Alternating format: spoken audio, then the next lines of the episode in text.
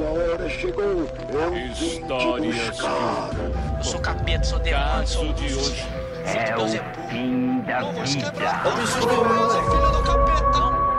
31 dias de horror com JP Martins. A lista que eu fiz pra me ajudar aqui a escolher os filmes pro podcast é, não tá ajudando nada quase. Eu percebi que eu tô escolhendo os filmes de acordo com as minhas necessidades no momento.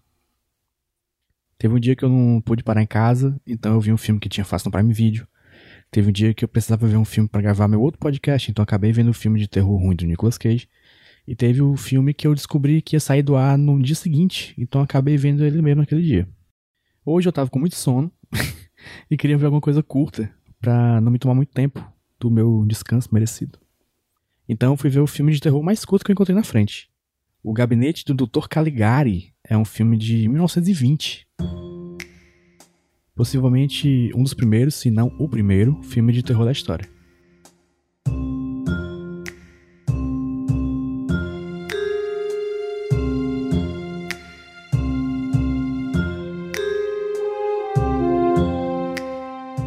Parabéns aí ao gênero terror por seus 100 anos de filmes.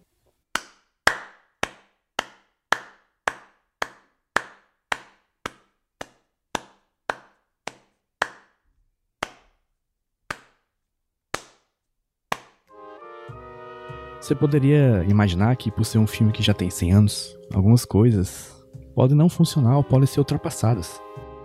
Ouvinte, em primeira mão lhes digo: é verdade. Primeiro que o filme é mudo, o que já tem certo grau aí, já demonstra certo grau de linguagem defasada, né? Vai fazer o quê? Eu achei, inclusive, engraçado notar o quanto a câmera foca em pessoas falando por um bom tempo, sendo que aquilo tudo que ela tá falando vai aparecer em texto já já. Ou seja, não precisava, né? Passar tanto tempo mostrando a pessoa falar. Parece uma crítica boba. É, parece, é mesmo. Vamos avançar isso aqui. A história principal do filme se passa quando, num festival, numa cidadezinha, surge o tal do Dr. Caligari, que é um cara que parece um vilão de desenho animado dessa época. Que ele mostra alguma coisa incrível em sua barraquinha na feira, que é um sonâmbulo. Eu diria que um cara que anda enquanto dorme é algo mais interessante no papel do que na prática. Mas esse aqui tem um diferencial. Ele pode responder qualquer pergunta que você fizer. Daí lá na feira estão o personagem principal e o BFF dele, que pergunta o que nunca se deve perguntar no filme de terror, que é quando você vai morrer. Porque é óbvio que a data é aquela mesma noite. Daí o filme constrói um mistério, até interessante, sobre o que está acontecendo, mesmo que o espectador meio que já saiba, é esperado o que está acontecendo realmente.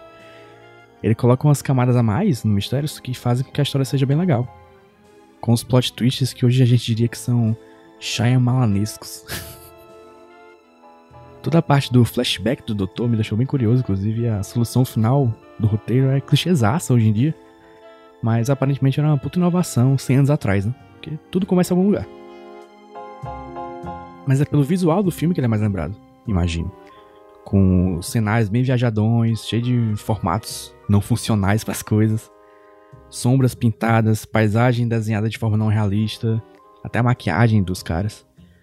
Eu consigo ver isso aqui sendo referenciado até hoje em coisas como os filmes do Tim Burton e outras obras que fazem uma parada meio dark estilizada. E eu acho que é uma daquelas coisas que, por ser tão observada, absorvida e refletida durante todos esses anos, muita gente acaba referenciando e se inspirando nele sem nem saber. Eu acho que toda a galera mais darkzinha dos anos 80, por exemplo, é, deve muito a esse filme. O Sonâmbulo podia muito bem ser um membro do The Cure ou do Misfits.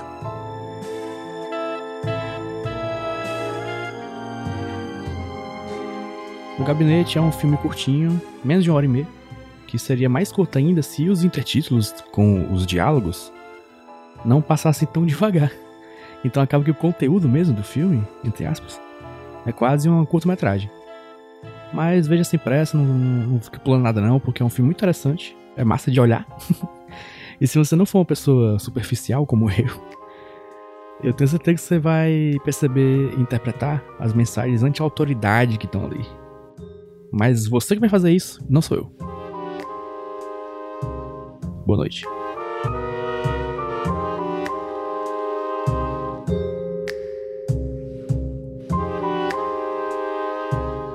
Eu sou JP Martins e eu decidi que em outubro eu ia ver um filme de terror por dia e também fazer um desenho para cada filme desses. Daí o Iradex me chamou para fazer um podcast e eu meio que a contragosto vim. Para saber mais sobre os filmes que eu falo aqui, uma ficha técnica e tal, você vai lá no, na descrição do episódio e para ver os desenhos que eu fiz, você vai lá no Jumbo Paulo no Twitter ou Jumbo Paulo no Instagram. E aproveita e me segue também. Também segue o podcast nos agregadores, dá cinco estrelas, sei lá qual opção tem lá para você.